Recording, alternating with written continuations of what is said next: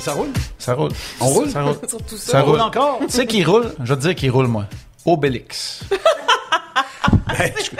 Ben, C'est-à-dire que si, c'est sûr que s'il tombe par terre, il va rouler un peu. Oui. Hey, la grossophobie, là, là, la grossophobie envers Non, Obélix. pas du tout. Il est tombé dedans quand il était jeune. C'est Ben pas oui. de sa faute. Bon, c'est ça. Parce que Andréane, Puis comme il disait, il était seulement bas de poitrine. Il était, il était pas la rigoureuse et la professionnelle, Oui. inscrit ses notes très professionnelles dans un cahier qui n'est pas très professionnel. Comment il est pas très professionnel? Ben, il est professionnel. Je veux dire, c'est un professionnel. Il a survécu. Il a survécu. Il a pas été brûlé, celui-là. Bref, je rentre pas là-dedans, mais euh, voilà. Et tu sauras que j'en ai un grand format aussi qui me sert pour le football.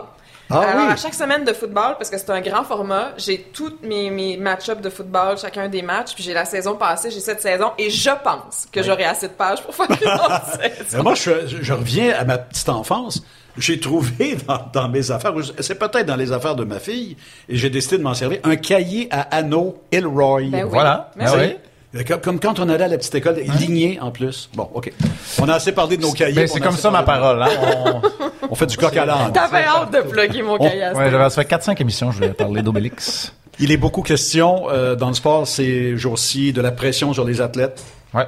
Euh, et la pression vient beaucoup de la vie publique, à moins que je me trompe, mais je vais le dire comme ça, qui est de plus en plus lourde à porter, pour laquelle il y a un prix de plus en plus élevé à payer. Et c'est pas vrai seulement pour les athlètes, c'est vrai pour les entraîneurs. Euh, C'est vrai pour euh, tous ceux qui mènent une vie publique et qui sont pas dans le milieu du sport. Mais puisque nous, on parle surtout de sport, euh, est-ce qu'on est capable de tracer la ligne entre vie privée méritée et, et- et- et compréhensible et la notion de vie publique, c'est-à-dire d'appartenir aux gens? Euh, en 2021, là, la vie privée, ça dépend toujours de ce que tu fais avec ça. Parce qu'il y a des gens et des athlètes, des entraîneurs, qui, ben les entraîneurs moins, là, mais athlètes euh, puis per- personnalités qui sont très, très présents sur les réseaux sociaux. Qui mettent leur vie sur les réseaux sociaux quand ça va bien, quand Voilà. ça va mal, ça dépend. Et il y en a qui sont absents ou très peu présents. Moi, je pense que là, déjà là, ça aide à tracer la ligne. Quand quelqu'un expose pas sa vie privée à tous les jours qui passent, ben c'est peut-être plus facile pour les gens de la respecter. Mais quand tu t'exposes beaucoup, Donc, ce que tu veux dire, c'est qu'il y en a qui mettent des bûches dans le foyer très vite. je là. pense que oui. Je pense que oui, puis je, je leur jette pas la pierre. Je pense que c'est une façon de vivre sa vie que moi je n'ai pas, par exemple. Puis vous non plus, d'ailleurs, vous n'êtes pas très présent sur les réseaux sociaux au niveau de votre vie privée. Peu. Je me sers énormément de Twitter comme d'un fil d'actualité. Et pour et communiquer pour moi. quelques informations ou quelques rendez-vous qui seront pertinents à mes yeux. Mais j'ai beaucoup de difficultés. Facebook, je ne le consulte à peu près pas. Là, je sais qu'on voulait pas parler des réseaux sociaux, mais je trouve que c'est c'est à propos Ben, de ça bien parce que fait pertinent partie, de le faire. Ça Ça fait vient partie de la chose. Et Instagram, j'ai essayé. Puis c'est- je, je vais arrêter là, là, parce que je suis pas TikTok, Snapchat, ces affaires Comme, comment? TikTok? TikTok. Mais j- j'ai de la difficulté à me dévoiler à ce niveau-là, au niveau d'Instagram pour la vie, la, la- la vie de tous les jours. Et je rejoins un peu ton commentaire, Andréane, alors que il faut assumer aussi, il y a toujours deux côtés à une médaille, la liberté a un prix. Écoute, on pourrait prendre l'expression, euh, certaines galvaudées, mais d'autres qui sont très, très d'actualité. Finalement, moi, ce que je dirais, c'est que pour une personne qui se dévoile peut-être un peu moins, puis moi, je pense que c'est encore la majorité des gens, et je suis peut-être naïf là-dedans, peut-être c'est qu'on on a perdu un peu notre jardin secret. Puis quand je dis un jardin secret, là, j'ai pas de cachette à faire à personne, mais le téléphone dont tu parlais tantôt. Tu sais, moi, je fais juste penser après un match. Là, on avait souvent l'habitude de voyager le lendemain des rencontres. Ben, on sortait. On sortait en équipe. On allait prendre une bière, on faisait rien de mal. Mais je suis pas mal certain qu'en faisant rien de mal, un moment donné dans la soirée, j'allais acheter peut-être une bière pour euh, Vincent puis Martin avec qui j'étais, puis j'avais trois bières dans les mains, puis à côté de moi, il y avait une belle fille qui passait, qui était peu vêtue. Clic, et quand cette photo-là est prise, ça aurait pu Voilà. me mettre dans le trouble. Mais pourtant, j'ai absolument rien fait de mal. Alors là, évidemment, il y en a qui ont des choses dont ils sont beaucoup plus coupables que d'autres. C'est pas ça, c'est pas ça mon débat aujourd'hui. C'est qu'en perdant ce jardin secret-là, ben, peut-être, peut-être qu'on perd une partie de, de notre vie privée qui devient publique sans qu'on le veuille. Certainement, euh, l'une des... euh, enfin, il y a eu une, une chaîne d'événements euh, qui, qui nous a euh, éclaté en plein visage récemment. Euh, Robin Lehner, euh, Evander Kane, en plus, qui, qui a d'autres frasques. Mais je pense aussi à Urban Meyer, l'entraîneur des Jaguars de Jacksonville. Puis j'ai trouvé ça intéressant d'entendre et d'écouter et de lire les points de vue parce que c'était pas seulement le point de vue de avait-il le droit d'être là où il était Lui, et c'est une de vidéo faire dans un club. hein, exactement Avec une fille, puis qui, qui c'était pas très je vais dire que c'était pas très édifiant. Disons que c'était euh, grandement à double sens, là, euh, de ce qu'on voyait. C'est ça. Euh, Mais c'était pas criminel. Mais exactement. Mais j'ai beaucoup aimé aussi, puis c'est là où je veux vous emmener, c'est que les gens disaient, OK, il, il voulait rester là pour être avec sa famille puis ses petits-enfants. Exact. Mais en même Ouais. temps, il était pas avec son équipe. Puis en même temps, il sait... clairement c'était pas sa petite fille. bon. Puis en même temps, c'est ce qu'il va projeter. Puis en même temps, Ouais. euh, il, est- il a décidé de, de fuir le navire. Puis les Jaguars euh, euh, avaient à ce moment-là un début de saison épouvantable. T'as un jeune futur étoile que tu veux développer comme quart arrière. Puis euh, donc j'ai trouvé ça intéressant aussi la notion de a-t-il droit à versus la notion de responsabilité que tu dois projeter quand tu es entraîneur particulièrement. Ben oui, parce que t'es supposé être le, le modèle. T'es supposé être ouais. la figure d'autorité aussi. Puis après ça, on se demande, ben, euh, après ça, euh, tu vas faire comment pour dire à tes gars de pas sauter le couvre-feu ou de pas, euh, de pas euh, trop sortir dans les bars ou de, et de, c'est toute l'image de l'organisation aussi là-dedans qui est ternie aux, aux yeux du propriétaire, aux yeux des responsables. Donc, c'est, euh, j'en reviens à, il a rien fait de criminel, Urban Meyer. On a vu des pires choses dans la LNH, des vidéos, là, vraiment, vraiment. Mais c'était pas chic. C'est pas chic, mais être personnalité publique, qu'on le veuille ou non, qu'on se dévoile ou non, ça vient quand même avec une part de responsabilité. Bien sûr. Puis ça, je pense que cette responsabilité-là, il faut être en mesure de l'assumer aussi, ce qui est pas toujours évident, surtout quand les choses vont pas bien. Et on a même lu, du moins j'ai lu, des textes qui parlaient d'autosabotage. Éventuellement, pour qu'il retourne dans les rangs universitaires où il a connu tellement de succès Ouais. à travers avec les universités, y compris la dernière à Ohio State. Ouais, Alors, là, évidemment, a- toutes les thèses vont sortir. Ben voilà, là, et voilà, non. exactement. Mais tu sais, la Ligue euh, nationale de hockey et, et la NFL, en fait, les grands circuits, encadrent de mieux en mieux les athlètes. Ils encadrent de mieux en mieux les entraîneurs. Euh, il y a du préventif qui se fait de plus en plus. Tu m'en as souvent parlé. Euh, il y a des experts qui viennent euh, vous, vous parler, les athlètes. Est-ce Ouais. qu'on devrait, en conclusion, éventuellement, aller aussi loin que préparer l'athlète, l'entraîneur, à tout ça et, Ben oui. et de carrément donner une formation comme telle? Ben, ça fait partie maintenant de leur réalité. Mais qu'ils le veulent ou pas, qu'ils soient de l'école de je me dévoile pas sur les réseaux sociaux ou pas, là, il il y, a personne, il faut pas qu'ils oublient que tout le monde a un téléphone dans les poches qui filme maintenant, qui prend des photos, puis que la moindre petite, je sais pas, le moindre petit revers, le petit travers, là, ça peut se revirer contre toi. Oui, parce qu'aujourd'hui, on est au-delà de la sensibilisation. La formation, je pense que c'est le mot, euh, c'est le mot juste que tu viens d'employer. Puis, Ouais. on l'a toujours par extension. C'est une extension de nous-mêmes maintenant. Oui, exact. Tellement heureux que l'une de nos invités soit ici en personne. Oui, on aime ça! Pas de Zoom, pas de FaceTime, pas de peu importe Skype. Pas de travail à distance, de pas travail à télétravail. distance, pas de télétravail.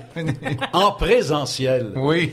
Et je suis tellement heureux de dire que c'est aussi maintenant, de plein droit et de plein talent, une collègue à nous. Oui. Roselyne Fillon, bonjour. Bonjour. Tellement heureux donc de te retrouver. Et puis, Merci, euh, tu sais, ma parole, c'est un, c'est pas ma parole, c'est pas notre parole, mais c'est aussi et surtout ce qu'on veut que ce soit ta parole. Ben, je suis, je suis là pour ça. Ça te fait plaisir, ça te fait plaisir de dire que tu es maintenant dans notre grande famille professionnelle. C'est vraiment bizarre, honnêtement. J'ai, euh, je me suis toujours un peu sentie euh, une intruse dans ce milieu-là parce que, bon, pendant des années, moi, j'ai étudié dans ce domaine-là. C'est le métier que j'ai toujours voulu faire. Mm-hmm. Mais on associe rapidement l'athlète à un journaliste comme un joueur-naliste. Ah, c'est de- parle-moi-en. de fa- T'en sais quelque chose, mais c'est de façon un peu péjorative. Fait que, Ouais. euh, et surtout, euh, j'ai eu des opportunités que probablement si je n'avais pas été athlète, j'aurais pas eu. Donc, j'ai tout le temps me senti un petit peu coupable là-dedans, mais je pense que je fais mon chemin, puis je suis vraiment très heureuse de, de joindre la belle équipe euh, de journalistes. C'est c'est une question qui me fascine parce que puis Marc t'ouvre la porte, puis Andréane, toi, t'es t'es plus de mon côté, là, de ce côté-là, Ben oui. euh, de- de- de- du point de vue professionnel. C'était quoi ta relation, je sais pas si le mot est bon, mais je vais l'utiliser, ta relation avec les journalistes, les descripteurs, les analystes, comme athlète? Puis Marc, je vais te poser la question aussi après. Mm. J'imagine que la mienne est complètement différente de la tienne parce qu'en sport amateur, c'est toujours les mêmes journalistes qui nous suivent depuis le début de notre carrière et Uh-huh. j'ai jamais eu de problème avec personne. Il n'y a pas d'article à mon sujet qui était négatif outre, bon, mauvaise journée pour Roselyne Filion à la plateforme de 10 mètres, peu importe. Donc, et les journalistes dans les zones mixtes, dans les entrevues, dans les émissions de télé ont toujours été agréables, gentils, avec beaucoup d'empathie à mon égard quand ça allait moins bien, quand ça allait bien. Donc, j'ai pas, j'ai eu une mauvaise expérience aux Jeux olympiques de Londres, mais en 20 ans, c'est la seule. Puis quand Annie, euh, par exemple, je prends elle comme Oui. exemple, là, quand elle analysait tes, tes plongeons et que tu revoyais ça après, Mm-hmm. euh, comment tu vivais ce moment-là? Je te dis ça parce que moi, je déteste me revoir. Ben, Je, déteste me, re- me- me revoir en performance. Alors, euh, je regardais pas. t'étais comme ça. Non. Non, pas? du tout. Non. Fait qu'il y a des performances, j'ai aucune idée de ce qu'elle a dit. Bon, des fois, euh, il y a des extraits Ça à la vient à tes télé. oreilles ou- Oui, ou je l'entends dans un extrait quand je suis dans une émission ou peu importe, mais je n'ai jamais regardé l'entièreté d'une compétition avec commentaires euh, parce que euh, soit j'avais pas envie de regarder un échec nécessairement, ou euh, je, je fermais le livre, je passais à autre chose, je me concentrais sur autre chose. Mais quand même, pour moi, c'est un honneur que Annie décrive mes plongeons pendant toute ma Ouais. carrière parce que c'est grâce à elle si j'ai commencé à plonger. Donc, c'est quand même bizarre de dire Puis là, que... tu suis dans ses traces. Exactement, Ensuite, je suis comme euh, une deuxième mini Annie. Pelletier, on dirait. Ouais, vous, avez, vous avez toutes les deux vos, euh, vos, vos personnalités, vos Est-ce valeurs. que, est-ce que la vidéo avait quand même, est-ce que c'était un outil d'entraînement qui Ouais. était très utilisé quand même? C'est juste le commentaire qui était retiré donc? Parce que je présume que pour un geste aussi technique qu'un plongeon, ça doit être quand même assez important. Là, je sais que j'ai complètement, je sais pas que je veux pas répondre à ta question, mais là, je trouve que c'est intéressant le, Oui. le, le côté euh, on, de uti- regarder on utilisait beaucoup le vidéo, mais ce sont des vidéos qui provenaient de la FINA. Donc, c'est pas euh, d'un d'un D'un Radio-Canada. un diffuseur officiel ou peu importe. Donc, on avait l'entièreté de la compétition avec tous les athlètes dont on avait accès. Notre entraîneur euh, faisait des séances vidéo, même le week-end nous envoyait une petite vidéo de dire regarde ce plongeon-là ou regarde cet athlète-là dans cette compétition-là. Donc, Mhm. on travaillait beaucoup là-dessus. Puis, on a comme des, euh, on appelle ça le genre de TiVo, là. Donc, on est filmé à l'entraînement et on peut regarder la reprise immédiatement en sortant de l'eau. Et l'entraîneur venait nous rejoindre, nous expliquer le ralenti, euh, euh, tout ça est- est- fait partie de l'entraînement. là. T'étais aux abords de la piscine cet été aux Mhm. Olympiques, avec des filles avec qui t'as déjà plongé. Je pense à Megan, mais je veux dire, Ouais. vous vous connaissez toutes et tous au, Ouais. au sein de l'équipe. As-tu Ouais. trouvé ça difficile par moment? J'ai eu peur. Au début, j'ai eu Ah peur parce que ben, ça fait cinq ans, j'ai pris ma retraite. Ça va faire cinq ans en janvier. Euh, et je me suis dit, moi, je- je- on dirait que dans mon cœur, je suis encore une athlète où je vais toujours l'être. Et là, de me retrouver sur le bord de la piscine, la première fois où je ne suis plus athlète, j'avais peur d'être jalouse des filles qui remportent des médailles. Ouais, c'est vrai? oui, c'est vraiment une peur. Moi, dans ma tête, je vais toujours en gagner des médailles. C'est ça mon objectif de vie. Plus vraiment, mais ça fait toujours partie de moi. Donc, quand je suis arrivée là-bas, j'ai eu vraiment peur. Puis au contraire, je n'ai pas eu ce feeling-là. J'ai eu du plaisir. J'étais heureuse d'être témoin des performances de mes meilleurs amis. Puis de me retrouver là, ça a été tout le temps un objectif pour moi de couvrir les Jeux olympiques comme, comme journaliste de l'autre côté. J'étais juste très, très fière de l'opportunité qu'on m'a donnée. Andréane a ouvert la porte euh, au niveau de Megan. Mm-hmm. Euh, t'as- euh, toi, tu as eu un succès euh, extraordinaire dans un sport individuel, mais en équipe. Ouais. C'est, je ne sais pas s'il y a un équivalent.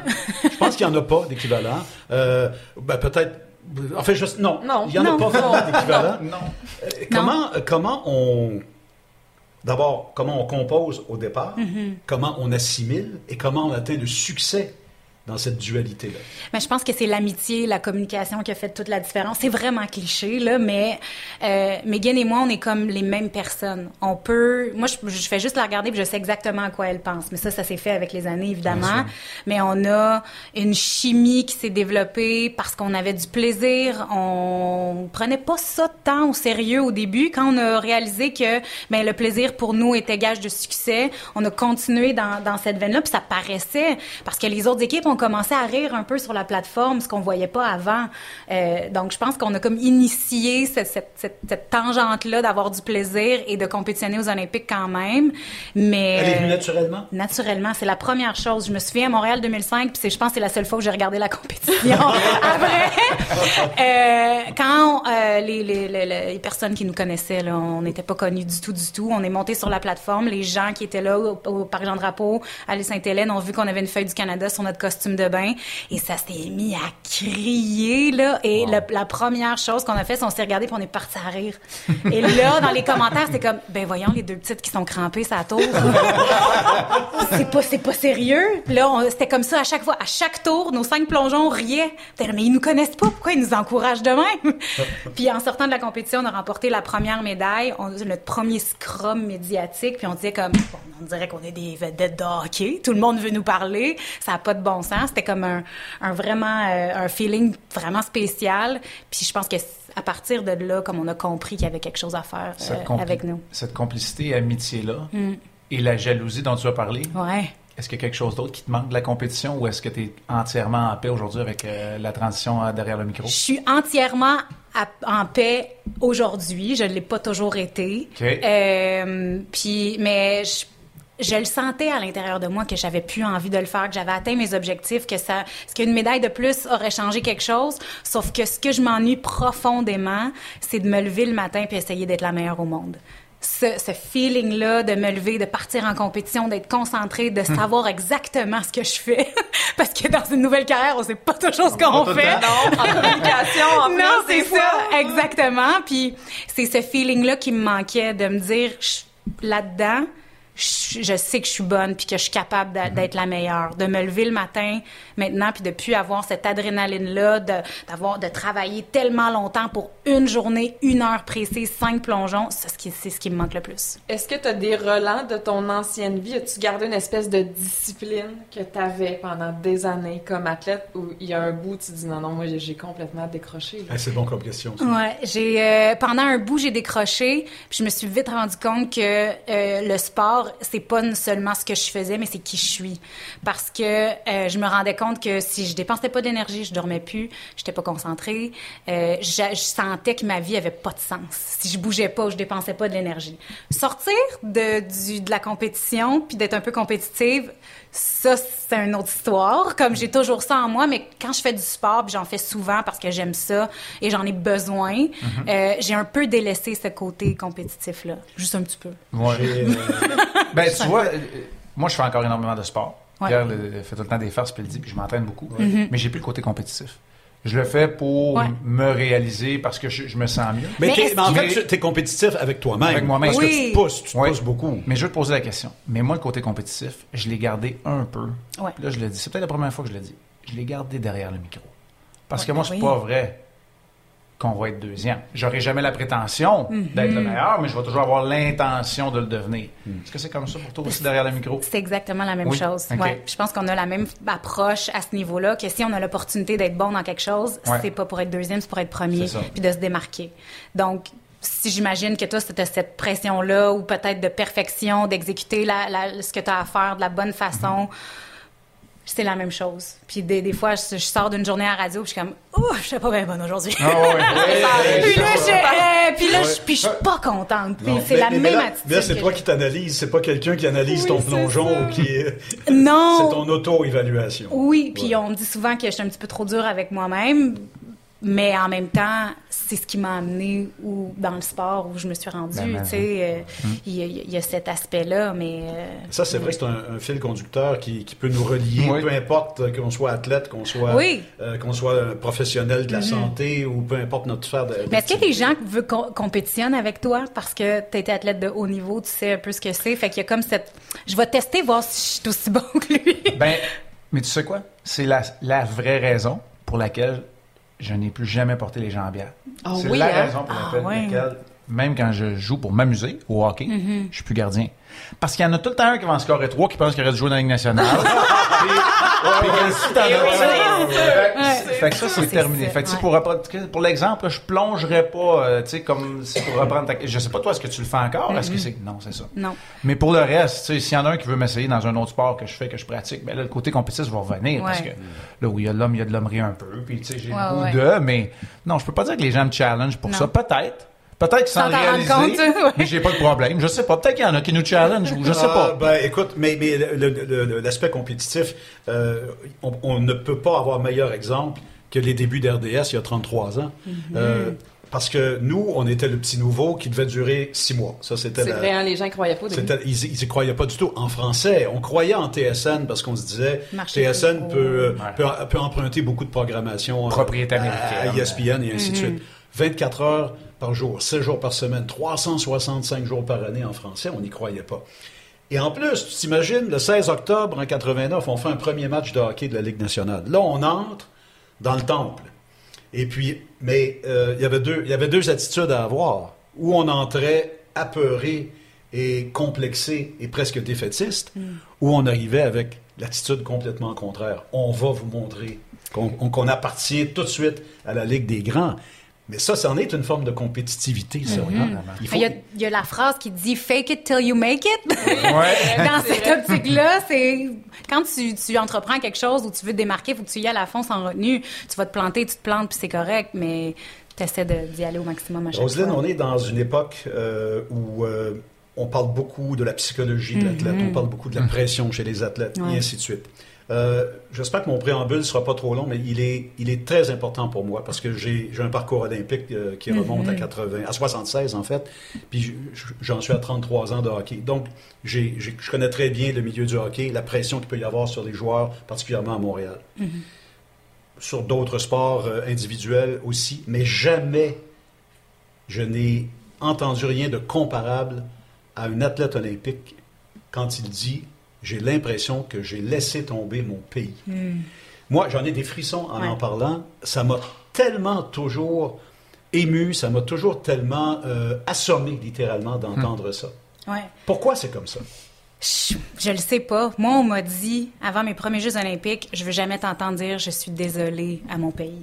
Ça fait que ça fait longtemps que c'est là que on, en- on- les athlètes ont cette pression-là. Moi, on m'a averti d'avance. N'hésite pas à t'excuser à ton pays, à ton coach, à peu importe qui. là. Les Jeux olympiques, c'est gros, ça arrive une fois. C'est tellement difficile de, de, de saisir ce que c'est tant qu'on l'a pas fait. Euh, mais je pense que c'est justement ça, c'est que ça arrive pas souvent. C'est une fois ou quatre ans. C'est la seule occasion de se démarquer ou de se faire voir, de d'exposer qui on est. Euh, puis dans, dans le plongeon, c'est un plongeon, une heure, une journée, que tu t'es entraîné toute ta vie pour ça. Puis dans mon cas, je, je me suis mis beaucoup de pression plus ma carrière avançait. Les Jeux olympiques de, de Pékin en 2008, j'étais juste vraiment contente d'être là. Puis une fois sur place, je dis ah ben tiens pourquoi je gagnerais pas de médaille? Tant qu'à y être. Tant qu'à y être, tant qu'à y être, j'aimerais bien ça. C'est loin. C'est long. voyage, ouais. Et j'ai l'impression qu'à cette première performance-là, j'ai été impressionnée parce que c'est les Jeux olympiques. Donc, à partir de là, j'ai compris ce que c'était. En 2012, je suis arrivée, puis je savais que c'était possible. On avait remporté des médailles en Coupe du Monde. On était classé deuxième sur- au, au rang mondial. Euh, puis cette médaille-là, qui est tant convoitée, tu mets toute ta vie dedans. Tu te dis, moi, là, je vais être heureuse pour le restant de mes jours si j'ai cette médaille-là. Fait que c'est cette pression-là. Tu te dis, moi, mon ma carrière va pas durer toute la vie, là.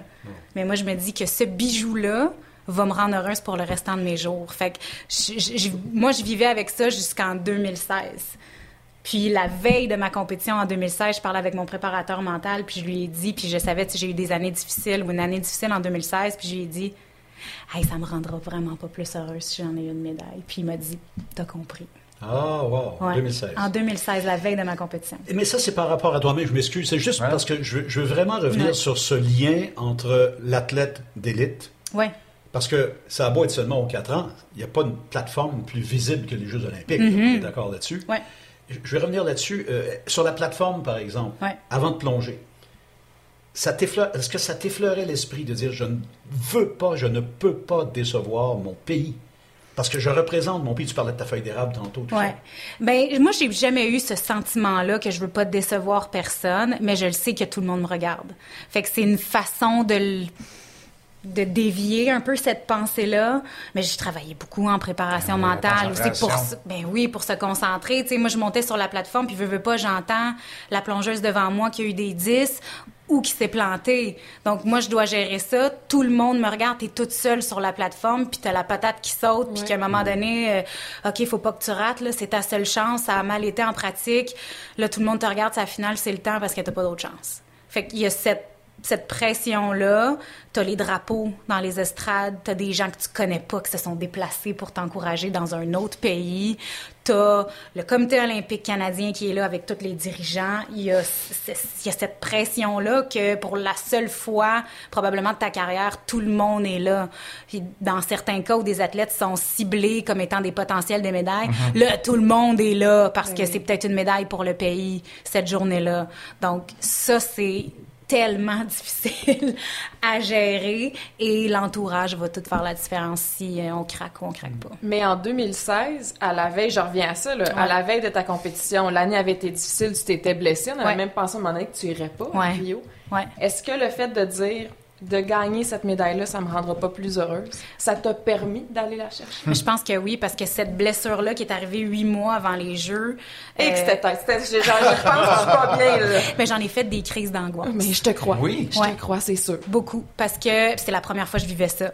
Parce que je- de 2012 à 2016, j'ai fait beaucoup de changements dans ma carrière. J'ai laissé mon club, laissé mon entraîneur, changé toute mon équipe.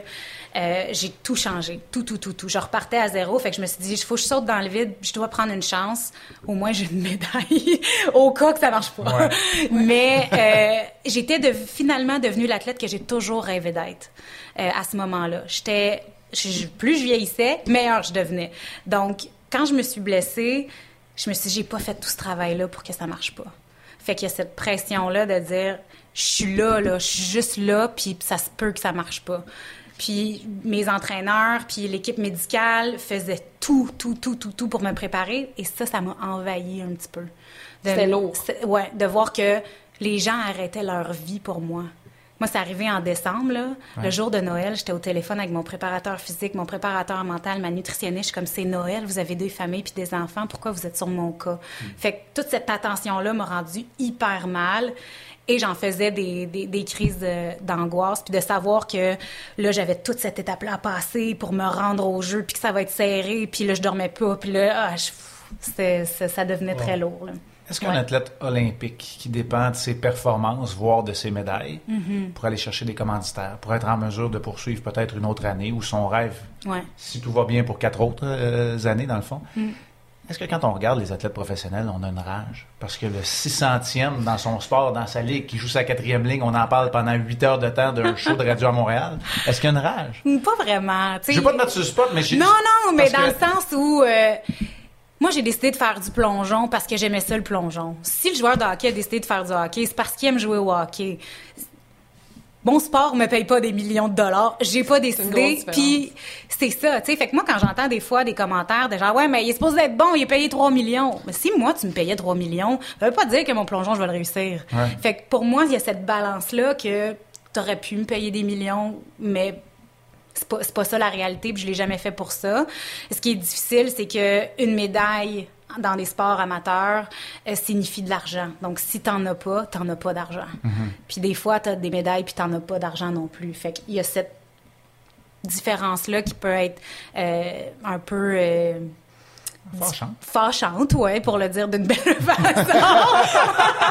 On emploie un vocabulaire riche ici. Voilà. Oui, oui, oui, oui. oui, mais, par- mais ça fait partie du sport. Puis moi, j'ai jamais. euh, tu sais, je dis à la blague, j'ai pas choisi le bon sport, mais euh, finalement, je suis très heureuse de, de ça, puis ça me dérange pas. Est-ce que tu deviendrais journaliste sur le beat du Canadien?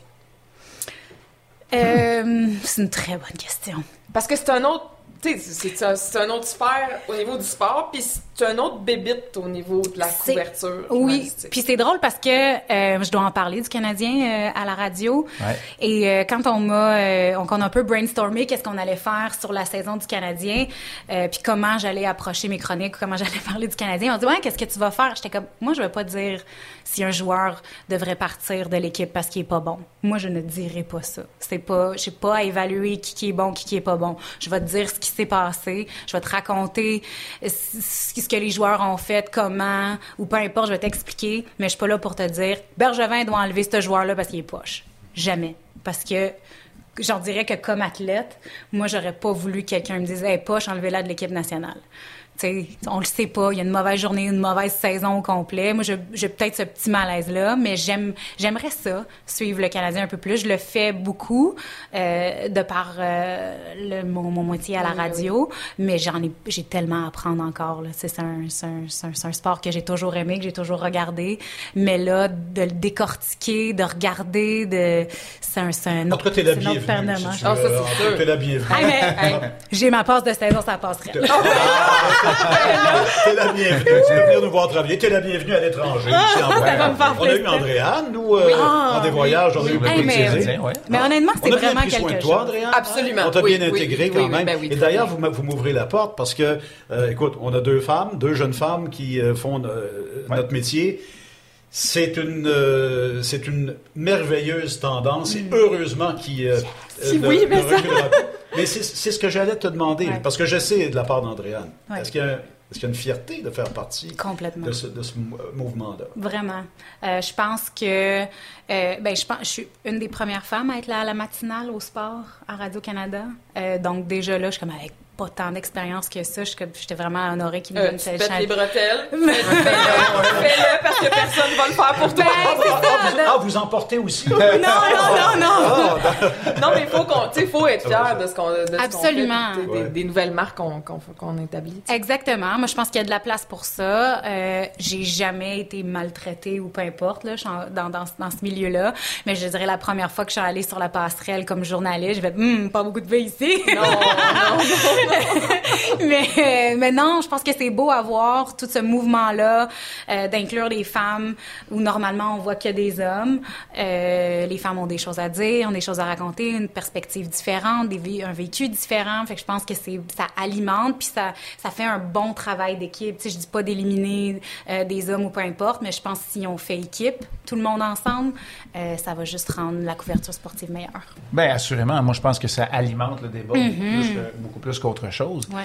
Euh, Est-ce que tu voulais compléter, Pierre? J'allais te voir avec un Non, commentaire. c'est- parce que non, c'est parce que là, je trouve qu'on est trop sérieux. Ouais, mais c'est ce que j'allais dire. Tu savais que j'allais ailleurs. Donc, tu me connais un peu. Je m'excuse d'avance. Tu vois, tu vois ce que c'est, hein? Oui. J'ai- même plus besoin d'y parler. C'est comme Mais mais c'est ça, pareil. signe d'un bon Dieu. On part à rire facilement, toi et moi, ensemble. Ah, c'est bon, ça. Les jeux d'évasion, ça vient d'où, ça? Ah, c'est euh, ben, c'est une façon, je vais dire comme ça, de m'évader de mes compétitions de plongeon. Oui, évidemment. Euh, oui, ben, j'ai découvert les Jeux d'évasion l'année de Rio 2016 où euh, j'avais besoin de changer d'air. Ouais. Euh, avec ma famille, on organisait le bachelorette de ma cousine qui s'est mariée. Les Jeux d'évasion étaient une des activités. On a fait ça, on a capoté sur le concept. Puis mon frère, qui était un peu gamer, qui, aimait, qui a toujours rêvé de se lancer en affaires, a réuni la famille puis a dit, écoute, je pense qu'on on est capable de partir une entreprise de jeux d'évasion. Puis euh, dès que je suis revenue de Rio, on ouvrait notre première succursale. Wow. Puis là, Ouais. maintenant, vous en avez Deux- deux, deux succursales, Des exact. jeux d'évasion différents. Est-ce que, Tout différent. est-ce que vous faites partie du processus créatif aussi? Parce que ça m'intrigue. Ça sort tout de nos têtes. C'est vrai? Oui, exact. On fait les brainstorms, on a les thématiques, les énigmes, euh, on bâtit les pièces, euh, tout. C'est vraiment, euh, tout nous, on a de l'aide, évidemment, on est allé chercher euh, de l'expertise Ouais. plus on a avancé dans, dans l'entreprise, mais euh, c'est nos folies qui sortent de nos têtes. Est-ce que ça ouvre un, un tiroir dans ta tête qui était pas ouvert dans ces années-là, avec le plongeon, avec la discipline, avec tout ce que tu faisais, le, oui, les médias, Ouais. mais c'était comme un côté créatif, mettons, qui était pas... euh, Complètement. C'est parce que ça me fait sortir de mon quotidien, de me dire, moi, là, qu'est-ce que j'ai envie de vivre dans la vie pour avoir un peu d'émotion, qui est pas de me pitcher en bas d'un 10 mètres. Ouais. Mettons. Donc, On oui, oui. Donc, ça, ça, ça, ça m'allumait beaucoup. On, a fait, on en a fait plein. On a comme un peu travaillé ou découvert ce que c'est un peu le monde immersif. Puis, euh, on est tombé direct là-dedans. Puis, on a tellement de fun. On sort une petite bouteille de vin pour être un petit peu plus créatif. Ben, j'espère!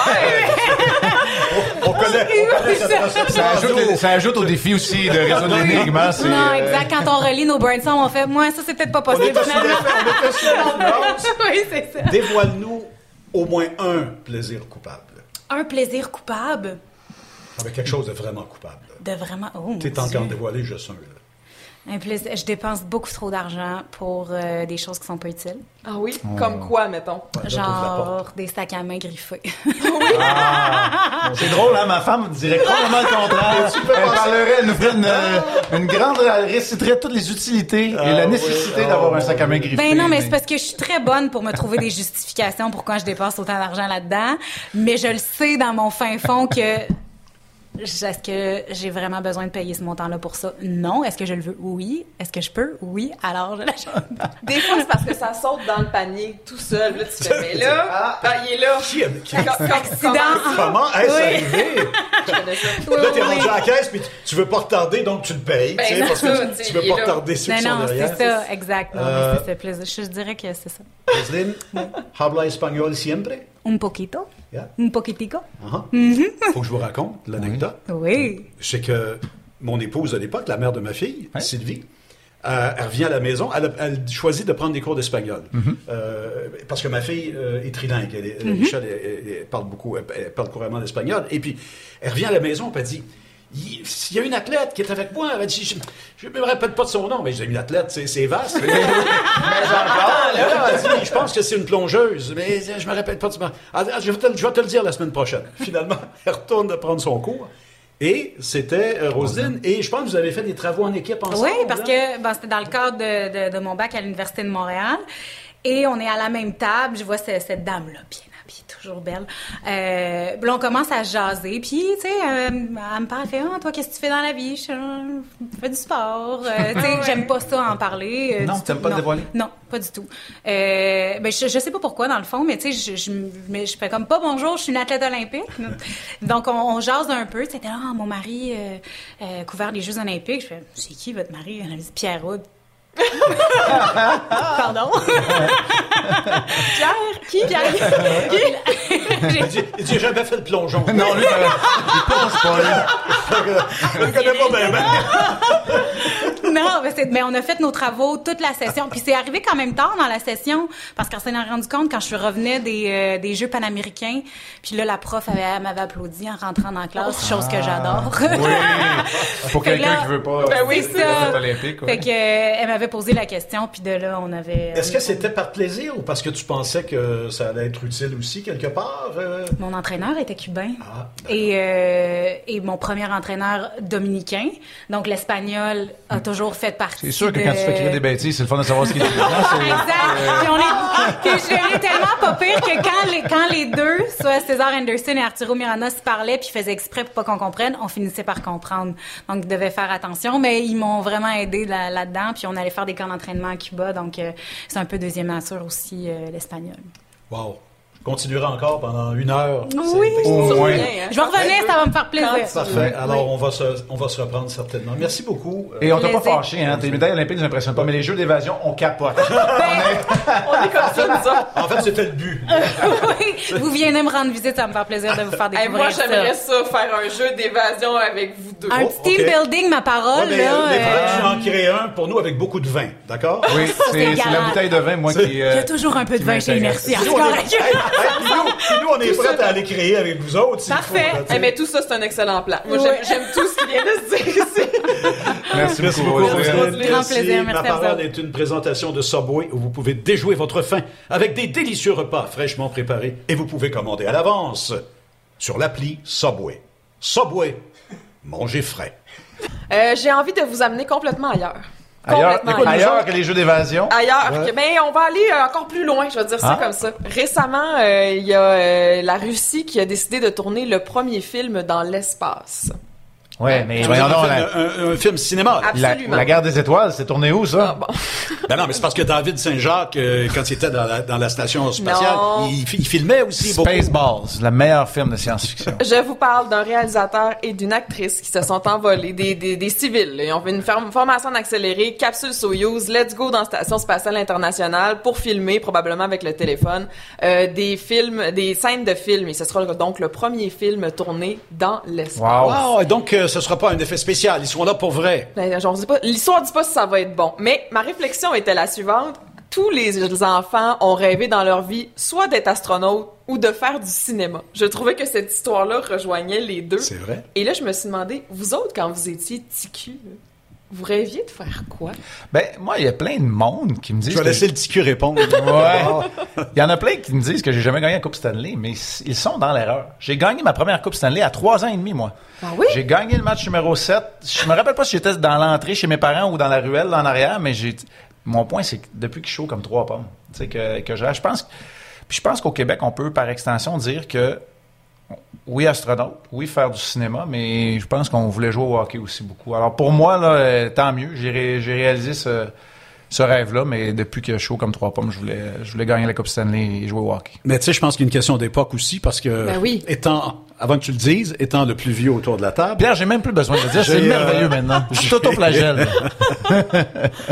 Non, mais j'ai euh, quand même eu un privilège que vous n'avez pas eu. Euh, moi, j'ai été émerveillé par la conquête de l'espace et j'ai été littéralement foudroyé avec mon frère euh, et ma petite sœur, puis notre famille, par les premiers pas de l'homme sur la Lune en juillet 1969. Alors écoute, tu sais notre passion pour l'aviation dans la famille des Hoods. Peux-tu te dire que de l'aviation à la, à la capsule Apollo, puis à la fusée Saturne V qui, euh, Saturne 5 qui amenait euh, l'homme sur la Lune, euh, il y avait un- qu'un pas à franchir, tu sais. Alors, euh, c'est sûr qu'on se voyait à la place de Neil Armstrong puis de Buzz Aldrin, puis c'est sûr qu'on se voyait. euh, et puis, euh, je, me, je me- me rappelle le film de Right Stuff que vous avez peut-être vu, qui raconte la con- le, le- le début de la conquête de l'espace. Euh, euh, c'est vraiment fascinant. Maintenant, j'ai toujours rêvé d'être James Bond. Ah, OK. Ouais. Alors, tu vois, Un espion. ça, je, l'avoue, là, c'est mon, ça, c'est vraiment, Ah. si tu me dis, tu vas faire du cinéma une fois dans ta vie, tu veux Ouais. être qui? Je vais être James Bond. Je veux pouvoir dire, My name is Bond. James Bond. Je trouve Ah, ça mais fascinant. tu sais, Pierre, il passe toujours par euh, la- une voie différente. Il fait une file différente quand il passe aux douanes. Je sais, espion international. Je vous reviens là-dessus, là. Sera, sera Qu'est-ce qui t'attirait euh, dans James Bond à ce point-là? Et tout, c'est, c'est, c'est euh, le personnage comme tel, euh, son entourage. Puis, en vieillissant un peu, c'est que tu dis, c'est pas au premier degré en plus. Il y a un petit côté humoristique dans tout C'est ça. vrai. Il y a un petit côté caricatural. Et je trouve que c'est moi beaucoup, ça. Les, gens me voient euh, souvent comme... euh, euh, D'ailleurs, c'est mon surnom. Sergio Momesso me surnomme James Bond. C'est vrai? oui, parce qu'il trouve que je fais plein d'affaires dans la vie. tu sais, James Bond, il, il fait bien des, il fait C'est bien des choses. c'est hein. l'homme le plus intéressant au monde. C'est pas Voilà. mal, tu sais. Alors, euh, mais je, je sais pas. Alors, je, je serais, je, vou- je voudrais être James Bond. Les fois. Bond girls avaient rien à voir là-dedans. Là. Ben, c'est-à-dire que ça, ça fait, L'avantage social. ça fait partie de, c'est- Mais c'est son dernier opus. Es-tu un James Bond Daniel Craig ou es-tu un Ah. James Bond Sean Connery?